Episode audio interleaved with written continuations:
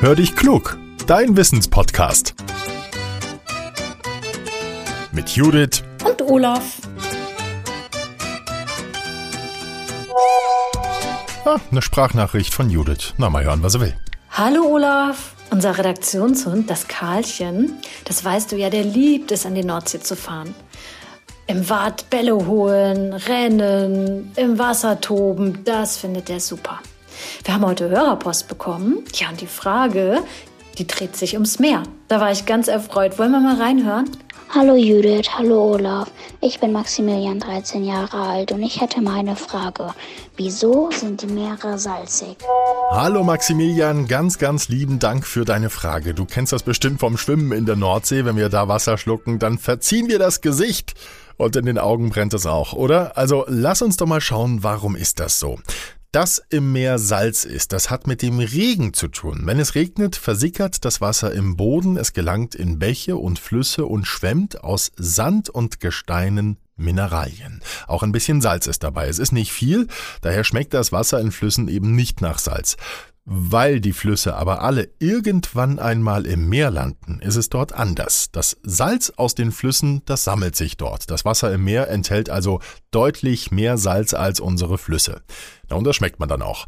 Im Meer passiert zusätzlich etwas, das ebenfalls Salz freisetzt, und zwar gibt's dort Unterwasservulkane, und wenn die ausbrechen, dann werden auch Salze freigesetzt. Auch aus Gesteinen am Grund werden sie herausgelöst. Experten sagen, dass heute im Schnitt etwa dreieinhalb Prozent Salz in den Ozeanen ist. Das entspricht rund 35 Gramm pro Liter. Das sind etwa drei Esslöffel. Manche Gewässer haben übrigens sehr wenig Salz, zum Beispiel die Ostsee. Anders sieht's beispielsweise beim Toten Meer aus. Das Tote Meer ist ein Salzsee im Nahen Osten, es ist also gar kein Meer.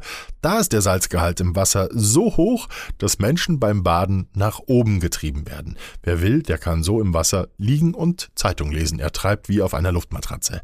Im Toten Meer ist übrigens so viel Salz, dass Fische dort nicht leben können. Für Menschen mit Hautproblemen hingegen kann das Wasser sehr gut sein.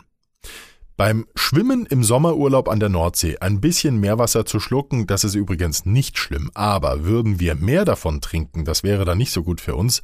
Uns wird übel und wir müssten uns erbrechen. Außerdem entzieht das Salzwasser im Darm dem Körper Wasser und wir kriegen davon Durst. Also, Maximilian, nicht so viel Wasser schlucken beim Schwimmen, das kann ganz doof enden. Jetzt bin ich gespannt, welche Frage wir nächstes Mal beantworten. Judith hat mir erzählt, dass wir noch mehr Hörerpost bekommen haben. Dafür schon mal ganz, ganz lieben Dank. Und wenn du auch eine Frage schicken willst, dann nimm doch einfach eine Sprachmemo mit dem Handy auf und schick sie uns an hallo at podcast-factory.de. Und wir haben auch eine Speakpipe. Den Link dafür findet ihr in den Show Notes. Da geht's noch einfacher. Jetzt sage ich Tschüss und bis zum nächsten Mal. Euer euer Olaf.